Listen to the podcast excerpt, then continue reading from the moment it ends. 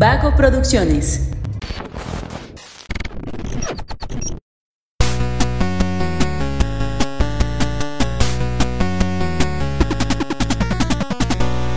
¡Échale!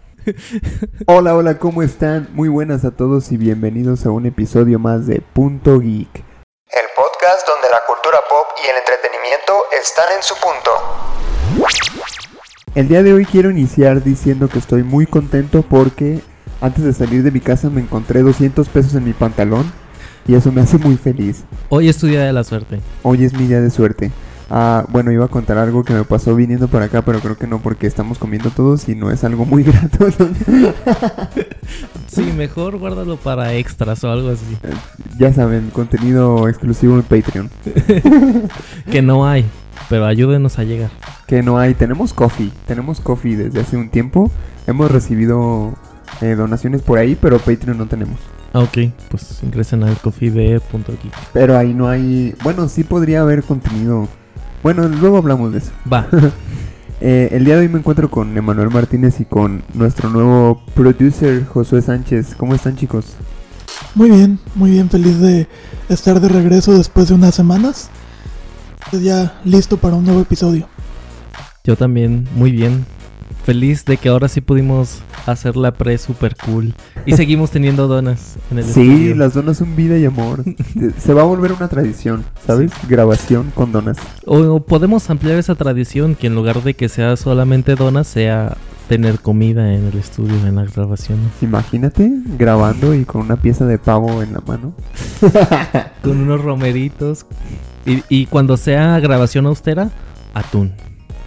Bueno, sí, comida de foráneo. Sí. Atún y galletas saladas. No, te- hay que hacerlo un día. ¿Va? O Va, Lo va. produzco, lo produzco. Excelente. Bueno, pues el día de hoy traemos un tema muy interesante porque precisamente eh, la, la idea era hablar de la película de Cruella, ¿no? Pero después se nos hizo más interesante hablar de las perspectivas y de cómo una historia contada de manera diferente te puede hacer empatizar o te puede hacer cambiar tu pues tu perspectiva de algún personaje, ¿no? como siempre se nos ha venido manejando desde que éramos niños, hablando particularmente de Cruella, pues ella es una villana, ¿no? Sí. Una villana quiere decir esto que es mala, ¿sí? Todo lo que hace está mal y que es criticable. Entonces sale este live action de Cruella este 2021 y te dan otra perspectiva diferente de lo que es ella y de por qué toma las decisiones que toma y de cómo fue su vida. Prácticamente fue una eh, pues como una biografía, ¿no? Cómo Cruella llegó a ser la villana que todos conocemos. Pero lo interesante aquí es que tú ves la película, eh, que por cierto está muy buena. Bueno, igual antes de, de- de dar nuestra nuestro punto de vista de lo que quiere contar la película, pues igual podemos decir lo que, que nos pareció, ¿no? Emma, ¿te gustó la película? Sí, sí, bastante. Eh, iba con expectativas algo bajas. Este, nunca he sido como que muy fan de, de Lo siento un dálmatas o del personaje de Cruella. Yo la fui a ver porque pues, Emma Stone me encanta tanto como actriz como, digo, se me hace muy guapa. Entonces la fui a ver básicamente por, por eso y me, me encantó su actuación y toda la película en, en general, ¿no? Los, los vestuarios, este, la época en la que se ambienta, todo, todo se me hizo muy, muy bueno. A mí también me gustó mucho, la verdad. Es que eh, yo la veía más como una una referencia, por así decirlo, a, a las películas que se vienen como el Joker. Que es esta película que ya solamente se centra en un personaje, que normalmente es un antagónico y que trata de contar la historia. Pero en realidad me sorprendió mucho. También a mí me gustó, sobre todo lo que mencionas, Emma, del el escenario, los vestuarios, los ambientes. Se me hicieron súper, súper chidos. El castillo. Bueno, mm, creo que en este episodio no va a haber tantos spoilers, ¿verdad? Pero eh, esta escena del castillo se me hace súper bien. La gente cómo estaba vestida adentro y la gente cómo evoluciona en su vestimenta, creo que, que está muy bien. Y de hecho creo que es una fuerte contendiente a, a los Oscars del siguiente año. Porque normalmente no hay tantas películas eh, nombradas en esta categoría, ¿no? En vestuario y maquillaje. Sí, pero aparte de eso, bueno, hablando desde mi experiencia, yo también iba con expectativas bajas porque decía, "Nah, pues es otro live action de Disney. Yo, ¿Quién necesita más live actions de Disney? Todos, todos Claro que queremos. no. Bueno, es que en realidad, fíjate que Disney no es. No está ya haciendo. Bueno, Disney, Disney ya no está haciendo películas para nosotros. Está haciendo películas para generaciones más chicas. Entonces, es nada más revivir las historias que ya nos han contado. Por eso, es que, de, de hecho no me acuerdo si te platicaba a ti, Emma, hace tiempo, que precisamente es lo que estaba haciendo Disney. O sea, le está pegando a generaciones jóvenes con lo mismo que nos pegó a nosotros, ¿sí? Pero es que eso le quita lo innovador. A lo mejor uno puede decir, oye, es que a mí no me gusta que saquen live actions de las películas que ya vi. Pero Disney te va a decir, güey, es que tú no eres el público objetivo. Tú lleva a tu hijo y cállate. Y ya. Pues es que en realidad Disney nunca fue innovador. Digo, las historias que nos contaron son cuentos viejos. Es lo que te iba a decir. que nadie conocía. Exactamente. Y ahorita el problema es que ya los conocemos. M- más que más que innovador, más bien nunca fue original. Sí, O sea, exacto. porque como dices, muchos de sus cuentos son del siglo XVIII, XIX, de los hermanos Grimm, todo ese rollo, que no mucha gente conocía y Disney los hizo súper famosos, ¿no? Entonces, originalidad no es algo que se le pueda pedir nunca, pero ahora sí están yendo como al siguiente paso de la no originalidad, ¿no? O sea, ya hicimos una adaptación de un cuento y ahora vamos a hacer la adaptación de la adaptación. Así Así es. es. Me gustó mucho el término de la, la no original, originalidad de la no originalidad. Sí. Y vaya, o sea, lo mismo está haciendo Disney, que es dueña, por ejemplo, de Marvel Studios, que está basada en algo que ya existe, que son los cómics. Eh, originalidad no, no podemos pedir mucho. Pues pero no. Pero sí estuvo buena. O sea, sí Ah, no, es sí. Cruella está chida. Sí, Lu- está- Luisinho comiendo. De hecho, es lo que te iba a decir. O sea, es una película que superó totalmente mis expectativas. Yo salí del cine diciendo, qué buena película acabo de ver. Pero, por ejemplo, ¿no se les hizo que estaba muy larga? Es que, por ejemplo, creo que también es mi perspectiva. Porque, por ejemplo, yo me imaginaba un arco muy parecido al del Joker. Que, por ejemplo, el Joker se transforma en el Joker rumbo al final de la película. Entonces, cuando se transforma en Cruella, que, ah, ya soy Cruella, Cruella, Cruella. Yo vi el... Bueno, otra aclaración. Ustedes la vieron en el cine, ¿verdad? Sí. Yo no. Pa- pagó el Disney Premier Sí. Access, Ah, sí, obviamente. sí, sí, claro. Es que no quiso Sí. salir de casa con esta Ah, pandemia. Josué es muy responsable, de hecho. y- Sí. Bueno, ya he salido, pero sí, sí, sí, totalmente pagué por para verla. Pagué mi internet. Y este y por ejemplo, yo vi el cuando se transforma en Cruella, yo vi el la barra de tiempo iba en la mitad de la película y fue como eh, esto ya se debería de estar terminando, ¿no? Entonces, ya rumbo como como vi que todavía faltaba mucho tiempo, ese ese tiempo en el que se terminaba la película se me hizo demasiado largo, pero no sé si fue por por eso. ¿Ustedes la sintieron larga o la sintieron muy natural y todo? Yo la sentí normal, ¿eh? O sea, ni mucho ni poco. Al mero chingadazo. no, ya hablando en serio, es que mira, yo no siento que estuvo larga la película, más bien considero, así hubo unas cosas que ya en su momento yo decía, ¿qué? Pero eso no tiene sentido. Pero al, en, en la misma película se fueron aclarando. No, qué cosas, por ejemplo. Es que a mí, por ejemplo, no me gustó que saliera de que la baronesa era la mamá de Cruella. Chan, chan. Spoilers. Ah, Pero a mí no me gustó eso cuando lo sacaron de un principio, de que porque yo dije, ay, qué mamada. Pero después lo adaptaron bien a la historia. Y a partir de ahí te justifican varias cosas. Ah, es que sí, sí está. Bueno, en realidad lo que no me gusta de eso, de que la baronesa sea su, su mamá, es que el talento viene de ahí. Y que no le están dando el valor de que Cruella es talentosa por sí misma, no por ser hija de, esta, de esta señora. Pero yo creo que más bien lo que justifica es la locura de Cruella. La locura de Cruella está justificada porque es hija de la baronesa. Eh, Yo creo que podríamos poner énfasis en eso. De que no tanto. Pues no tanto la creatividad y la versatilidad en poder plasmarlo en, en, en ropa es talento heredado, sino más bien la locura de Cruella. ¿No? Sí, también podríamos hablar de eso. Te digo, esas son cositas que de principio no me gustaron. No. O eso que decías tú de que a la mitad de la película ya sale Cruella, a mí sí me gustó. Porque Cruella es una personalidad que ha estado en ella desde siempre. Sí. Entonces- ah, sí, sí, sí. En el momento en el que sale y que la deja salir, vaya, eh, es como si ella estuviera aceptando su propia naturaleza. Porque siempre fue así desde chiquita. Sí. Desde que era la niña que cantaba, que bailaba en los videos decía, ¿sabes?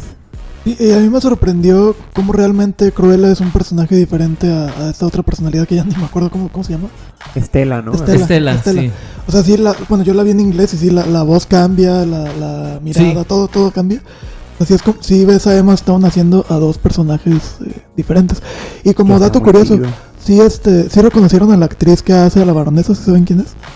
Eh, vi que sale en Harry Potter Sí, también. es la, es la profesora Trelawney. Ajá. ¡Ah! ¿Tú no sabías eso? A ver. Sí, de hecho, ha hecho otros papeles, obviamente, ha hecho Sí, claro. otros papeles eh, en películas famosas, pero eh, sí, de hecho yo no la ubicaba cuando la vi como la baronesa, yo no, no la ubiqué de, ah, mira, sale también en Harry Potter, por ejemplo, fue que lo vi en internet ya después. Sí. Y fíjate que, que cuando ella entró a. Bueno, ella entra en- a Harry Potter en la tercera película, ¿no? Eh, eh, sale en la Ajá. 3 y en la 5, Sí. si no mal recuerdo. Y bueno, esto ya parece dato de farándula, pero ella, Emma Thompson, la actriz, estaba casada con Kenneth Branagh, el que hizo al profesor de la segunda, el profesor de artes oscuras, ¿cómo se llama? Y ese güey la engañó con la que hace a Bellatrix Lestrange. Entonces en la quinta película sí fue un pedo, así como que no las junten a estos tres o a ellas dos. Que ni se vean, güey, en el set porque... Imagínate eso, güey. Digo, ya está chismesazo. farándula de espectáculos, pero... Este podcast se va a llamar Ventaneando.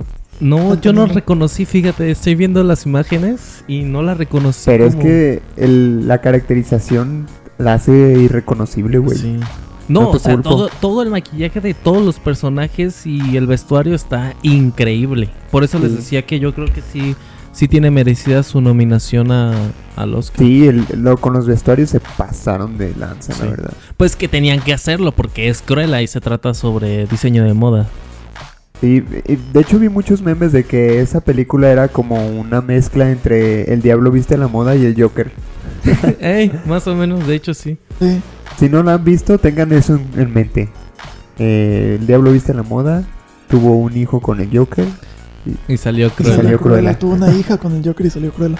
Sí, y algo que hace muy atinadamente esta película es que no es una reinvención de Lo siento, un dálmatas o algo por el estilo. Es una precuela de algo que ya existe, ¿no? Sí, No es como, por ejemplo, El Rey León, que es cuadro a cuadro la película animada prácticamente. sí. No, es, es Que, una que adaptación eso también se me hace ridículo, ¿no? Que le llamaron live action cuando en realidad era animación más sofisticada.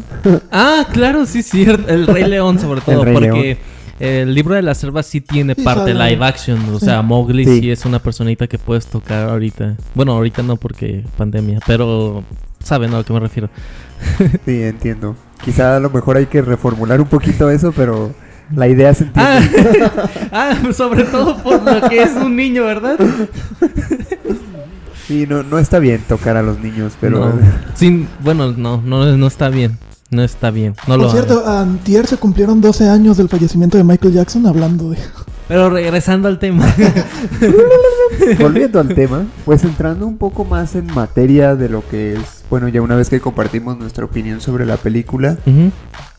Eh, lo interesante que es el cómo la perspectiva o cómo depende de quién te cuente la historia, el cómo tú la vas a, a ¿cómo lo digo? La percibir. A percibir, ajá. Porque, como te digo, se supone que Cruella es una villana y si nos basamos solo en la película que acabamos de ver, podemos decir que ella es la buena, entre comillas. Sí. Pues Ella de hecho no- ya no es villana porque no hizo nada malo. O sea, estaba siendo reprimida todo el tiempo, nada más. No es mala. Si no existiera siendo un dálmatas, por ejemplo, si hubiera sido primero Cruella, es como, ah, Cruella es la buena. y luego pasan siendo un dálmatas, yo creo que habr- sí habría mucho shock, ¿no? Así como, ¿qué? Ajá. Habría una disonancia ahí. Sí, sí, sí, sí. ¿Qué pido? Pues sí, sí. no, pero por ejemplo, estaba pensando, eso puede pasar también con el personaje del Joker. Sí, No, o sea, ves la del Joker de Joaquín Phoenix y lo entiendes, empatizas con él. Vaya, hasta sientes lástima por el personaje, ¿no? Este, de forma que cuando empiezas a hacer cosas Y malas, llegas hasta lo a... justifican. ahí, ¿eh? Exactamente. sí, eso está Entonces, bastante mal. si te pones a pensar que, eh, bueno, si, si ese personaje, ese Joker lo alineáramos, no sé, que fuera el mismo de Heath Ledger o el de los cómics o tal, pues no sé qué tan, tan conflictuado esté el espectador o el lector, lo que sea, al ver este mismo personaje que lo llegaste a empatizar haciendo cosas terribles, ¿no? Es que yo creo que este tipo de cosas son precisamente para que sea en una, una sola exhibición, ¿sí? Que no lo mezclen con otras cosas, porque entonces ahí es donde entrarías en conflicto. Sí, Por ejemplo, ya confirmaron Joker 2. Y yo de- no sé de qué va a tratar. sí, no, yo tampoco. Yo, Yo tampoco, preferiría que no- que es no que es eso, o sea, esa es una película para una sola exhibición. Es Sí. que, es que ahí yo creo que es Warner pecando de, oh, si les gustó, si les gustó, pues ten más de esto. Cuando en realidad no queremos más de esto. Solo, eso está bien. O sea, si quiero más, la voy a volver a ver. pero, pero no me des más de algo que va a dejar de ser bueno. Exacto. O que lo vas a terminar arruinando por querer ganar más dinero. ¿no? Sí, y de hecho, eh, qué bueno que Emma pone sobre la mesa el Joker porque tiene mucha este, similitud en, en esto, que es eh, personajes que entienden cómo, por qué reaccionan de esa manera eh, en su entorno, que tiene que ver con las historias, ya que conoces la historia completa de todos los involucrados es cuando entiendes las acciones, no las justificas, las entiendes. Y creo que es importante para la audiencia este saber eh, yo creo que esa sería como una reflexión que este tipo de películas nos están dando. Que realmente la historia depende de quién te la cuenta y lo comentaba antes en la pre, eh, Roosevelt tenía un- una frase que decía que la historia era contada por los que habían ganado. Entonces hay que tener en cuenta esto tanto en la vida en la vida real como en las historias, pues que en las historias de ficción que dependiendo de quién te cuente la historia, pues es es, es lo que vas a, a recibir. Y aparte también, cuando uno conoce este tipo de historias, o sea que conoces las dos partes implicadas, vaya, por así decirlo, te obligan a tomar una decisión, ¿no? Te obligan a, a decidir de qué lado te pones, de- tú siendo espectador, pues. Eh, si estamos hablando de, de películas, por ejemplo, si vemos la historia de Batman y si vemos la historia del Joker, dices, ay, güey, pues los dos la pasaron muy mal.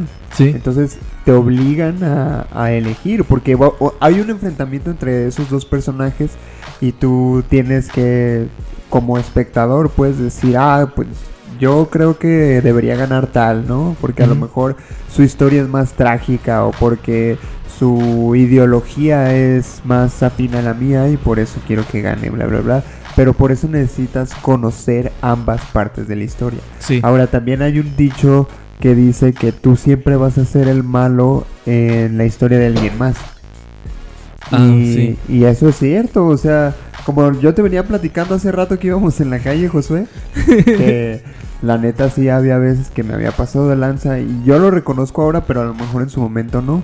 Y si otra persona eh, que, que tuvo una mala experiencia conmigo te habla de mí, te va a decir, no, es que es un cabrón y acá. Y bueno, a lo mejor yo no me percibo así, a lo mejor otras personas no me perciben así, pero hay quien sí, Sí. por ciertas eh, situaciones, ¿no? Que ahora, si ellos también conocieran todo el trasfondo que hay eh, detrás de esa historia, si conocieran mi punto de vista también, a lo mejor su perspectiva cambiaría un poquito. Así es. Te podrían entender, pero quién sabe si te perdonarían lo que hiciste, ¿no? Sí, es otra que cosa. es eso. Una cosa es, es entenderlo y otra cosa es, es Justificar. justificarlo o perdonarlo. Porque, por ejemplo, eh, en el caso, eh, me gustó mucho la frase que, que, que dices de que nosotros como audiencia en estas historias de fantasía podemos decidir quién es el bueno, quién es el malo y quién queremos que gane. En el caso del Joker y Batman, pues yo creo que al final de cuentas nos vamos a decantar por Batman porque el Joker mata gente, ¿sabes? Pero en este caso, por ejemplo, en el caso de Cruella, mm, en lugar de definir al bueno y al malo entre los perritos y Cruella, en realidad el malo es la baronesa, que es la que genera que Cruella le tenga esta este rencor a los perros dálmata. Entonces lo que tú quieres es que los perros se salven, pero no que le pase algo malo a Cruella. Sino que solamente se detenga. Y en el, en el otro caso del Joker y Batman, pues sí es como deténlo porque este vato ya no tiene solución. ¿Sabes? Y en el caso de Cruella es como una escalera, ¿no? Si Disney decidiera hacer una película de la baronesa, seguramente va a resultar que la baronesa es la buena y había otra persona que era más mala. Ándale. Y así nos la vamos a ir llevando. ¿no? Disney, punto geek lo dijo primero, ¿eh? Truchas ahí. Ya cuando salga una, una película de la baronesa, Quiero mi comisión porque yo lo acabo de... Sí. vayan, vayan al cine y díganle, ¿sabes qué? Punto Geek habló de eso primero. Sí, bueno, nos estamos poniendo como punto geek, pero lo dijo Emma. Que ahora, si Disney decide demandar, fue Emma. Oiga, nosotros, eh, que Disney llegue y diga, no, nosotros ya teníamos la película de la baronesa para estrenarse en 2030. Ey, ya van a decir, ¿no? Ya estaba, ya estaba contemplada, ¿no? Sí, un sí. live action y una serie en Disney Plus y, No, y aquí decimos punto geek, se deslinda de opiniones, críticas de Emma. No de cada uno de representan. No, juntos hasta el final.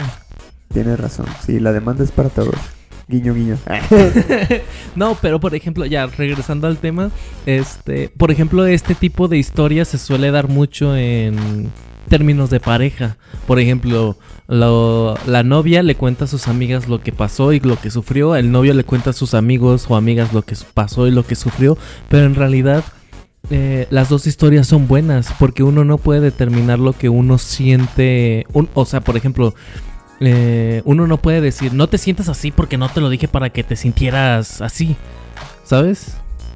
No sé si me estoy dando a entender. Estoy viendo sus caras. no, sí te entiendo. Sí Ah, te entiendo. entonces, por ejemplo, creo que esto es con lo que deberíamos de reflexionar de, de Cruella, que en realidad la historia, este, más que justificarla y darle la razón a alguien, es para entender lo que está pasando la otra persona.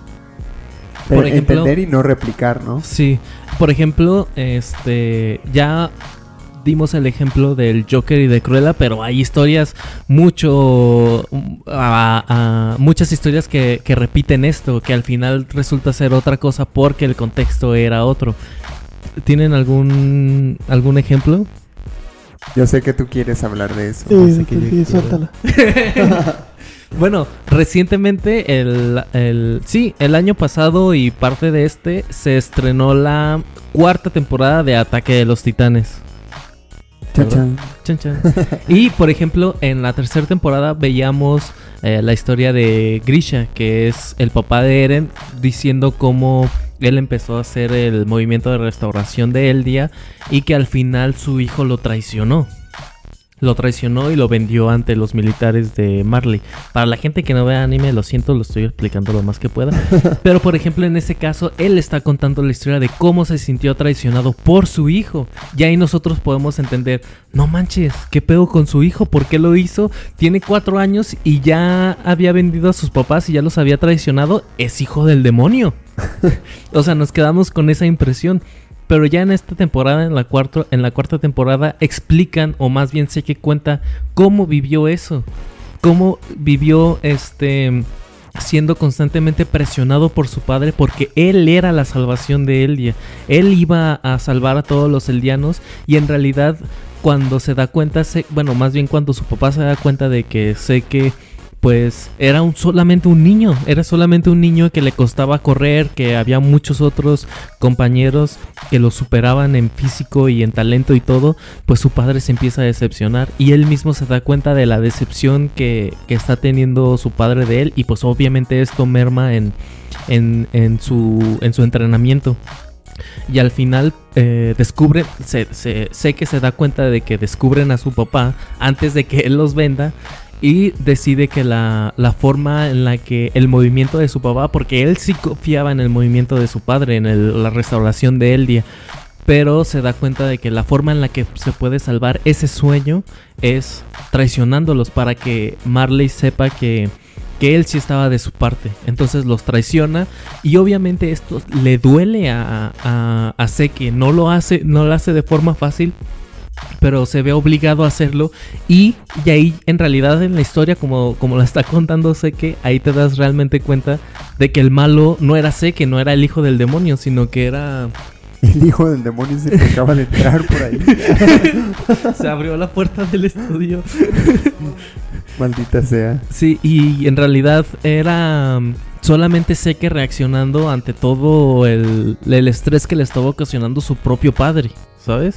Y esta es otra historia que realmente eh, nos hace ver que no podemos formarnos opiniones de personajes o de gentes sin conocer ambas partes de la historia. Voy a ir a cerrar la puerta.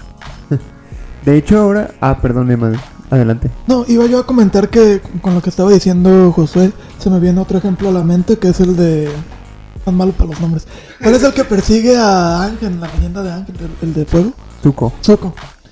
Zuko, o sea, le preguntas a y a sus amigos y seguramente te van a decir que es el más malo de los malos, ¿no?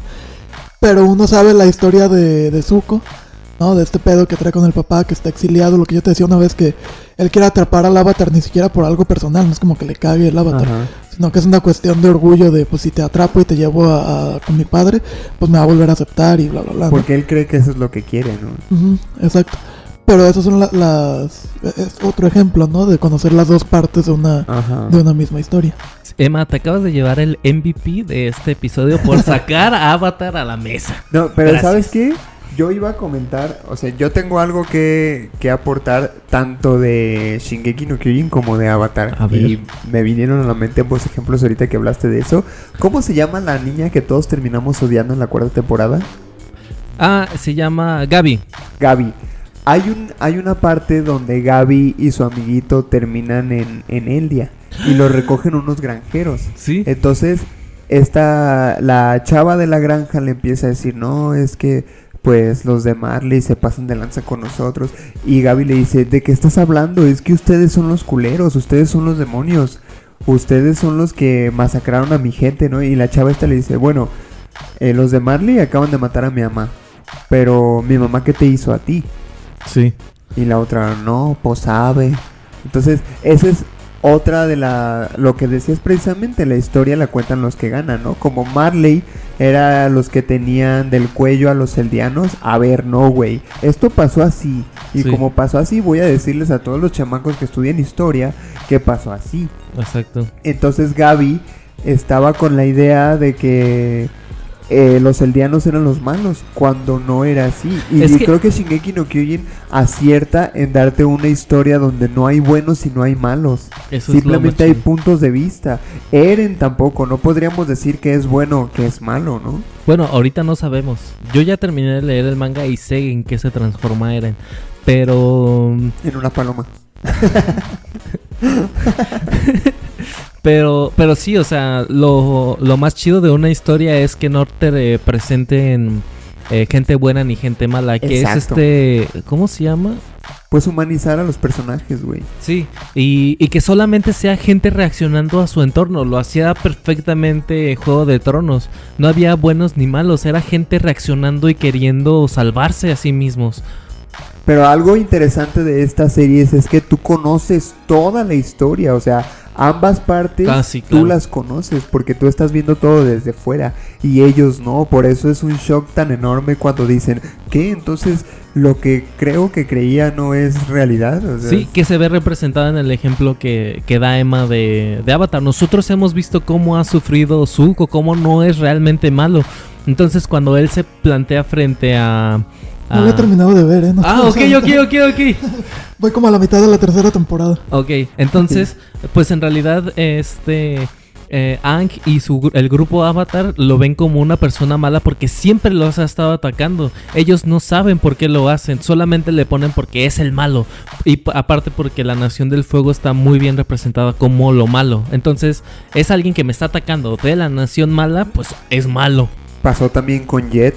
Al principio cuando lo conocieron era bien compa y luego cuando se dieron cuenta que quería arrasar un pueblo de campesinos de la Nación del Fuego, nada más porque eran de la Nación del Fuego. Sí. Y que Y le es dijeron, el "A que es, como, el espérate". que es jefe como de una banda de... Ajá. Ah, sí, de... Que tiene como Sí. una ramita siempre en la boca. Sí. Sí.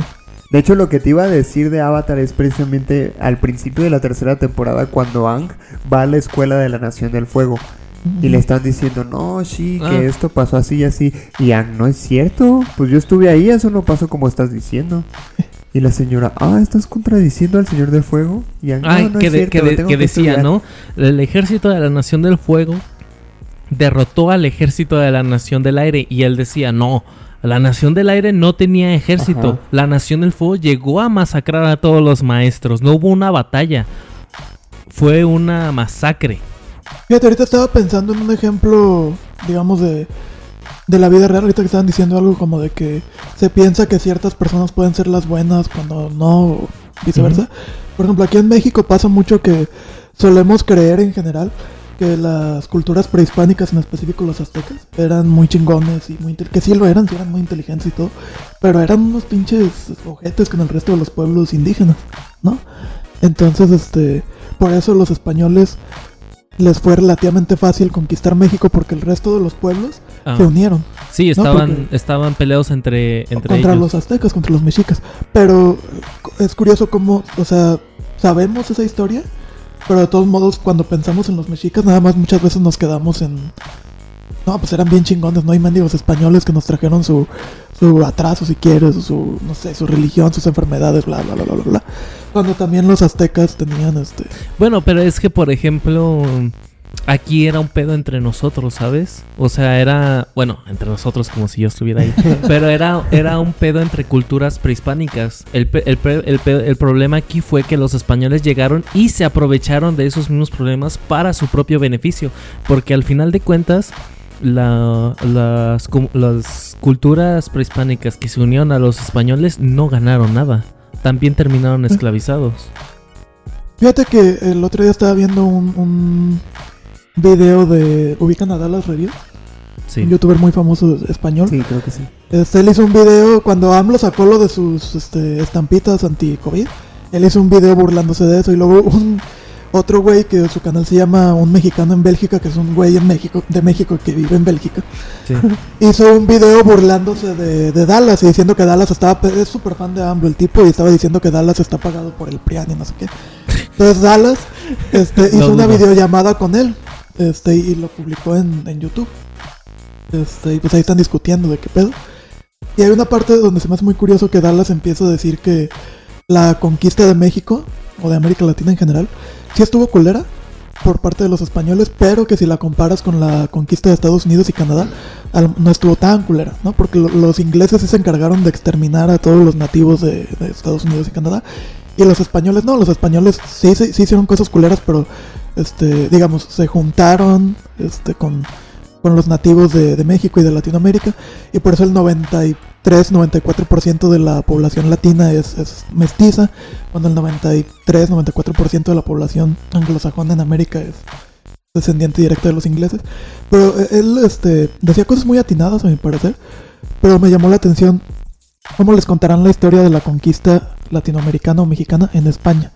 Porque de repente sí sentí que él lo estaba tratando como de matizar de no, o sea, sí estuvo culero, pero los ingleses se pasaron más de verga, los españoles fueron más, más acá, ¿no? Más este Ajá, a lo mejor para ellos en, en los libros de historia les dicen, ah, fue eh, el reino español a México y les pidieron por favor y los mexicanos dijeron, sí, está bien, ¿sabes? Pues es que no sé cómo haya sido, porque en realidad España no es, bueno, eh, América no fue el único continente que con el que tuvieron guerra en toda la historia de España, o sea, Marruecos, eh, Egipto, etc- etcétera, han tenido en toda la historia han tenido muchas guerras España, entonces yo creo que más bien pues no tiene caso ocultar una si ya vas a contar todas las demás. Yo creo que estaría interesante saber cómo les cuentan su propia historia a los españoles. Pero yo creo que es innegable que, que pues se pasaron de lanza. Pero ahora, ¿tú podrías mantener una postura neutral conociendo ambos puntos de la historia? De la historia que tú quieras. Ah, ok. Yo pensé que era de la historia de la humanidad. Mm, Pues yo creo que más bien yo juzgaría a la persona por sus acciones finales. Sí, Porque, por ejemplo, el Joker, pues mata gente. Independientemente de lo que pasó, tú tienes la capacidad de elegir lo que está bien y lo que está mal. Y eh, definitivamente está mal quitarle la vida a una persona. Ok, pero ya estamos hablando de un caso muy extremo. Ah, Imagínate tú, eh, como lo que se ha dado mucho últimamente de que la banda agarra asaltantes y se los madrean y casi casi los matan. Ahí, ahí viene lo chido, ¿eh? Pero, por ejemplo, imagínate tú que agarran a un cabrón robándole una viejita y se lo madrean. Y tú dices, ah, qué chido, qué bueno que se lo madrearon.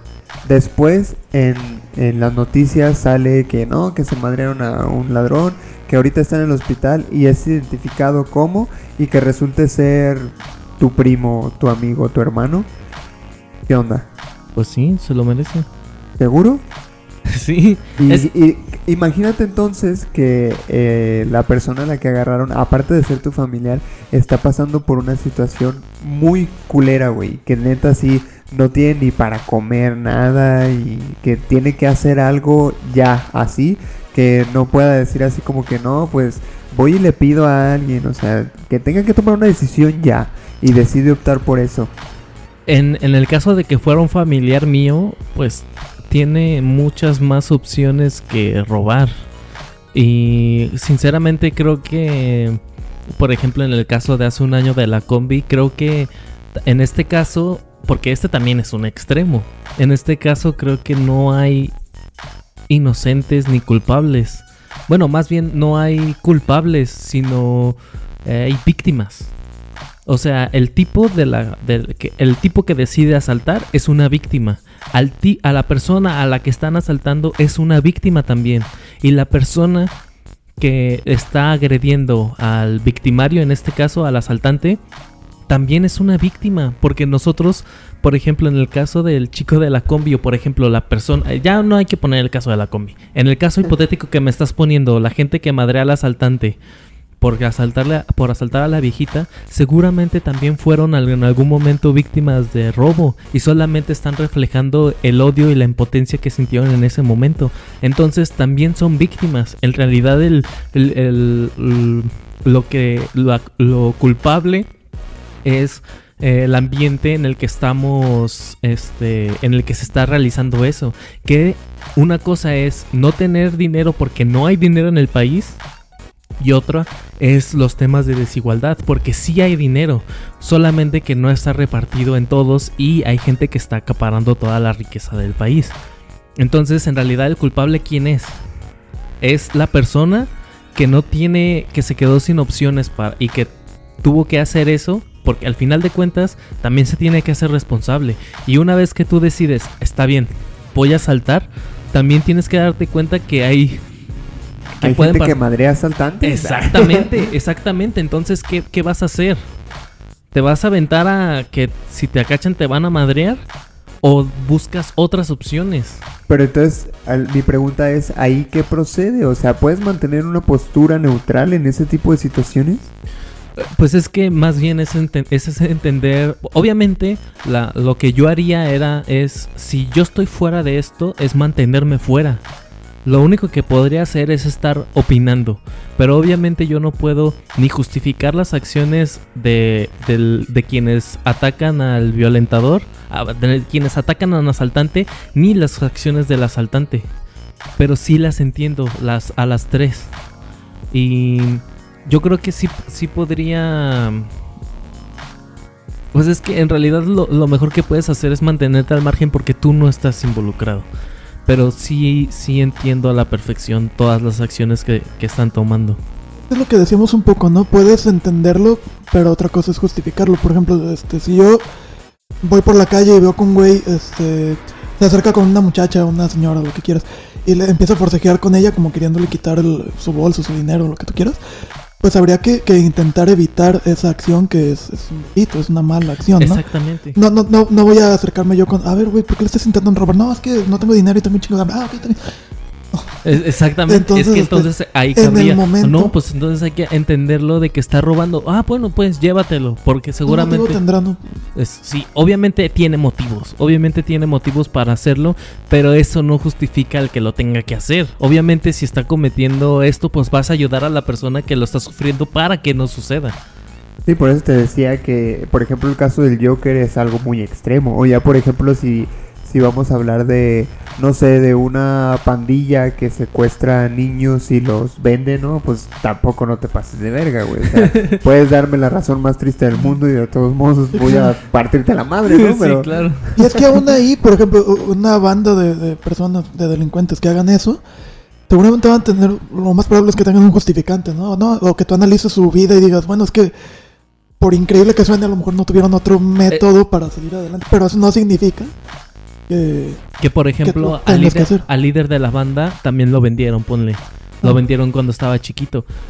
Pues de toda esa vida culera que sufriste, lo siento, estuvo culero y no debió de haber pasado, pero eso no te da el motivo para que lo hagas. Por ejemplo, se sabe que en varias zonas de varios estados de, de México, eh, donde han surgido varios narcotraficantes de los más famosos del mundo, se sabe que, que o le, hacen, le han hecho entrevistas a ellos o a, o a personas cercanas y se sabe que muchos han dicho es que aquí es donde vivimos o eres pobre y la única manera de salir de la pobreza es vendiendo droga y haciéndote narcotraficante. Ok, pues es la única manera que tuviste de salir adelante, pero no, no justifica que después pues vendas cosas ilegales, mates gente, bla, bla, bla, bla. Exacto. Es una cuestión muy compleja. Sí.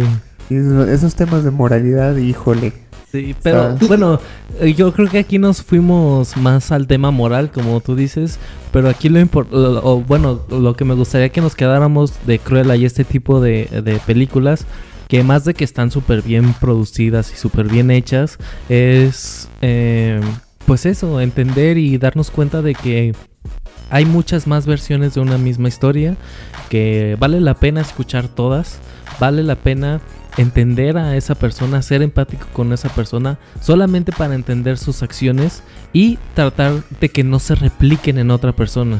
Y, eh, y más que justificarlos, pues es eso, entenderlos.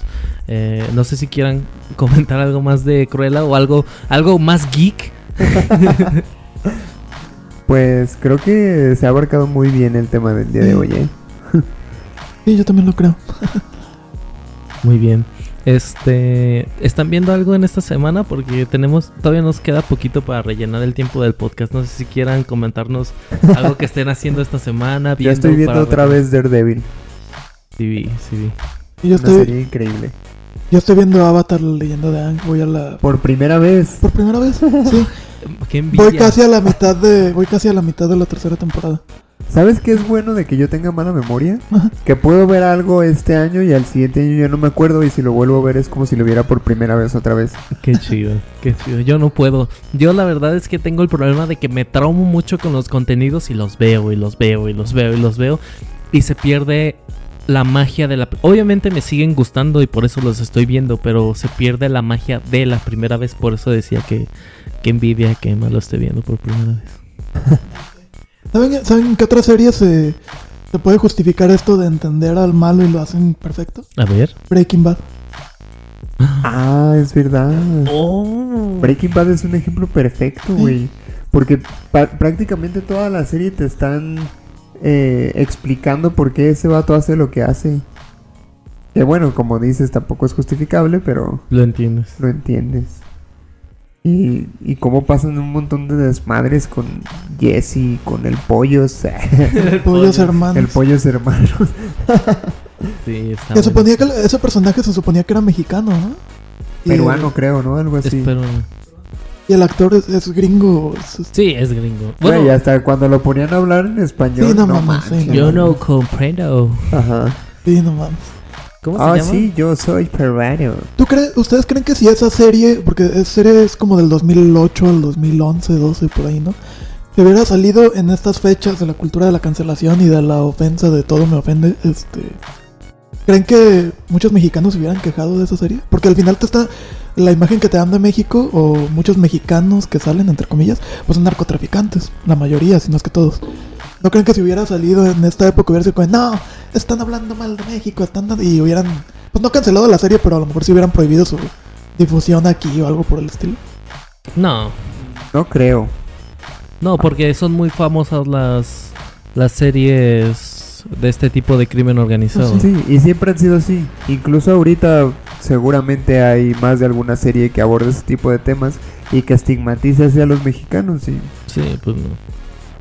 No, todavía, todavía no tenemos el poder de, de cambiar esa imagen que tienen de nosotros en el extranjero. De que vemos todo en filtro sepia. Eso sí sería culero. No me gustaría ver todo en sepia. a lo mejor sí, a lo mejor sí lo vemos en sepia, pero este ya es nuestro color habitual. Y entonces, ¿cuál es el sepia que vemos en la tele? Del doble sepia. es que imagínate que cambiara. Que llegas a un país y filtro. Filtro de ojos. Ah, ya está sepia. No voy a México, es que casi no me gusta el filtro sepia. Sería chido, ¿no? Pues estaría medio triste. En, en Alemania. Ah, esperen, esperen, ya tengo el dato. Giancarlo Esposito no es ni americano ni latino. Es de Dinamarca. ¡Ah! Nació en Copenhague, Dinamarca. La madre. Eso sí es sorprendente, ¿eh? Sí. Que él precisamente también tenía una buena razón para vender drogas en lugar de pollos. Bueno, vendía los dos, pero a uno le dejaba más dinero. Bueno, Ah, supongo que el pollo triste, era el negocio para lavar dinero, ¿no? Claro, Claro. las drogas era el negocio principal. Es como el podcast. Que es el negocio principal, ¿no? El, el lavado de dinero. Sí. Sí. Otro villano que, que justifica muy bien su. Bueno, es aquello del fin justifica los medios. Thanos en Infinity War. Ajá. O sea, esto de querer devolverle. O sea, que querer exterminar la mitad de la población para que la otra mitad viva bien. Y que si no hace eso, según él, la vida se va a sobre. Y al final se van a extinguir todos. Imagínense, imagínense, bueno, obviamente en estas películas de, de Marvel se habla del universo y de toda la vida en todo el universo. Pero trasladémoslo un poquito a la realidad. Si a ustedes les dijeran, ¿saben qué? Hay sobrepoblación en el mundo, en la Tierra. Eh, si no hacemos algo, nos vamos a extinguir todos. Y alguien más llega y dice, pues la única, o sea, ya analizamos 4 millones de... Ya analizamos 4 millones de escenarios y el único en el que ganamos es exterminando a la mitad de la población de la, de la Tierra, de la humanidad. El único en el que sobrevivimos. Y tú, Luis, o tú, Josué, tienen la decisión final que anda. Exterminamos a la mitad y la otra mitad vive chingón y sobreviven y todo chingón. El mundo se vuelve un paraíso. O no hacemos nada, no exterminamos a 3.500 millones de personas y al final los 7.000 millones que somos nos extinguimos. ¿Qué harían Ay, ustedes? Yo digo que todo parejo a la vez. Vámonos, todos. No, es que, por ejemplo, eh, House tenía una frase muy peculiar que era: eh, Si crees que tu vida no importa, suicídate. Firma tu carta de donante de órganos y suicídate. Entonces, el, el decir, ah, eh, quieres exterminar a la mitad, obviamente tú no sabes si tú estás incluido en esa mitad. Y lo que te va a hacer dudar es, o estoy dispuesto a sacrificarme y la mayoría no lo va a hacer. Porque no tenemos, o más bien, tenemos un valor diferente de lo que significa nuestra propia vida. Incluso de si la vida de alguien preciado, ¿no? Que te Ah, dijera. Claro. eh, a lo mejor tu mamá se muere en esa mitad, ¿eh? Pues yo creo que más de algunos sí diría, ay no, entonces no. A lo mejor. Es que, eh, eh, por ejemplo, uno podría decir, ah, pues mi mamá ya vivió, yo creo que sí se sacrificaría. Pero, Qué cabrón. pero, por ejemplo, ¿qué tal si no? ¿Qué tal si en lugar de sacrificar a tu mamá, sacrificas a tu sobrinita de dos años? Porque es aleatorio. O sea, Pues sí, pero aquí eh, estamos hablando de cuál lazo afectivo pesa más, tu mamá o tu sobrinita. mi sobrinita. No, no es cierto. No, tu no, mamá no. está escuchando esto, ¿eh? Señora, ¿qué tiene que decir al respecto? Cancelado, Josué. No, no, no. no. ¿Cómo abortar a mi hijo de 26 Obviamente, años? o- o- obviamente esto es un caso hipotético. Claro. O- otro muy famoso podría ser incluso Loki.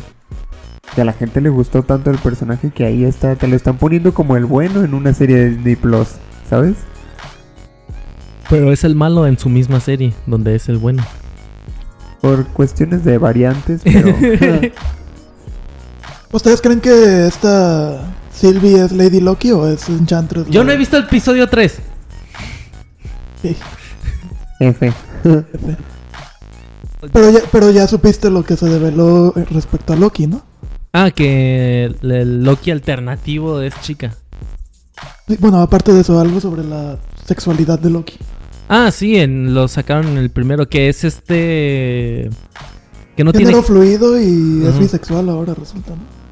Pues sí, pero es que Loki es un dios del engaño, güey. Puede Sí, ser lo que quiera. O sea, y, y creo que lo, creo que lo metieron, o sea, bien, ¿no? O sea, Pues porque es que... es en una, digo, creo que dices que no lo has visto, así que pequeñitos spoiler. Te dicen que es- eh, Loki es bisexual, pero lo hacen en una plática así de, oye, oye, ¿a ti te gustan los hombres o las mujeres? Ah, pues un poquito de los dos, ah, no, chido. Y ya siguen platicando. O sea, no, no, lo que me gustó es ese tipo de inclusión tan, tan normal, ¿no? No te lo aventan así con la bandera de... Ah, "Loki sí, es que no fue tan es rimbombante.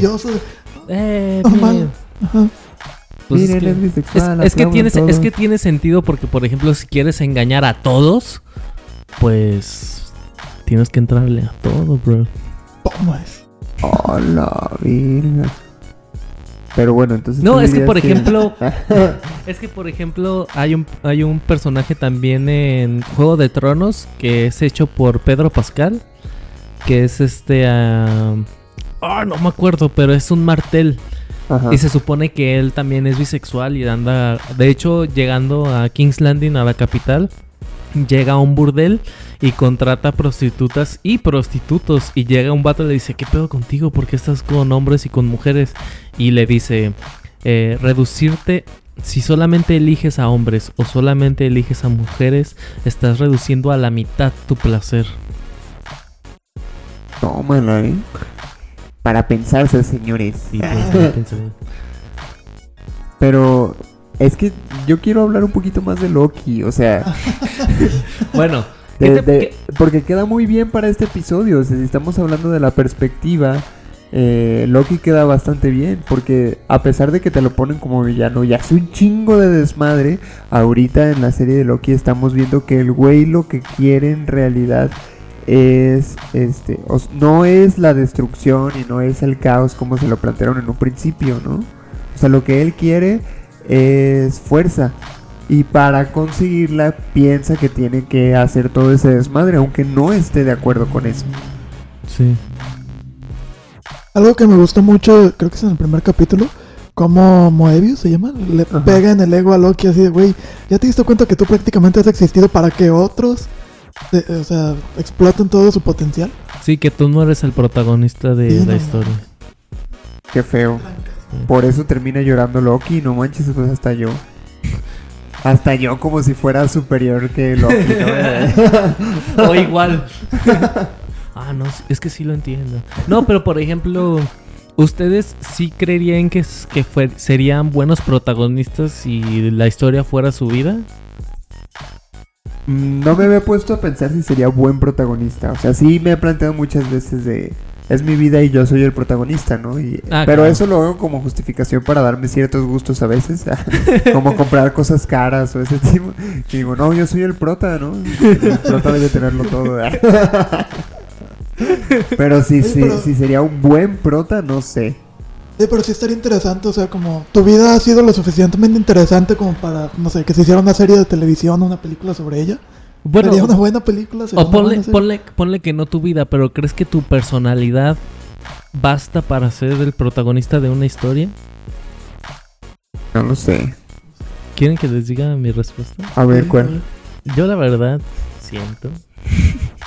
siento que tengo demasiado carisma para ser el protagonista. Yo sería el amigo del protagonista. El personaje secundario que Sí. se roba la película. Sí, exacto. Y es que yo, por ejemplo, eh, me identifico más con Ron, me identifico más con, con Han Solo, que no son los protagonistas, pero que tienen eso que no te interesa su vida, pero quieres que estén ahí acompañando al protagonista, ¿sabes? O sea, en Deadpool serías como el taxista. Ah, um, Dopinder. sí. y todavía se la piensa, güey. Serías el Bucky del Capitán América, por ejemplo. Ah, por ejemplo. Bueno, no. Ninguno de los tres tiene tanto carisma. Yo sería como, por ejemplo, mm, el chinito de, de Doctor Strange. Ah, Que por cierto salió peleando con Abominación en el tráiler de Shang-Chi. ¿Qué pedo? ¿Qué- Yo no he visto el tráiler. Amigo, salió hace tres años, crack. Sí, salió hace un ¿Qué pues? ¿Estás viviendo bajo corriente. una piedra o qué? Ah, ya me sentí mal. Ya, ya no voy a ser ni el coprotagonista. Ahorita que terminemos lo ves. Estás- De hecho, creo que ya podemos concluir el episodio, ¿no? Pues tú dinos, querías hablar de Loki. ¿Ya sacaste todo lo de Loki? Sí, ya. Creí que iban a opinar más, pero... Ya, ya vi que les valió. Pues sí, yo estoy satisfecho. No, ¿sabes qué se me hizo chido la, la conclusión a la que llegaste cuando Loki ve su vida y que lo último que ve es el abrazo de Thor? Y es que entonces lo último que él sintió fue a Thor abrazándolo y ya ahí se murió. Sí. Está muy triste esa parte. Sí. Casi lloro. Voy a decir casi lloro porque si digo lloré, José se lo tomó en serio y cree que sí lloré. Ah, sí.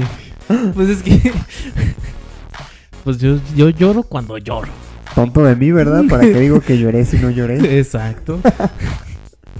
Bueno, hay que concluir el episodio entonces. Bueno, creo que ha sido un buen episodio. Creo que podemos profundizar más en este tipo de temas en un futuro. Eh, creo que se da muy bien la plática, ¿no? Y aparte creo que abordamos temas importantes y que a la audiencia le pueden gustar. Sí, más que geek se volvió un podcast filosófico. Philosophy. Geek. Filosófico. Estaría chido, ¿no? Geeklosophy. Ah, mira. Ah, pero Si no queda con uno, queda con el otro. Bien, pues creo que esto ha sido todo por el día de hoy. Eh, les recordamos que nos pueden seguir en nuestras redes sociales. Nos encuentran como punto geek podcast en Facebook, punto guion bajo geek guion bajo podcast en Instagram Instagram. y punto, punto geek podcast en YouTube. Eh, eso ha sido todo por hoy. Me despido. Yo soy Luis Montes Emanuel Martínez. Josué Sánchez. y nos escuchamos en el próximo episodio de Punto Geek. Bye. Adiós, maldita moto que está arruinando mi despedida. Se queda.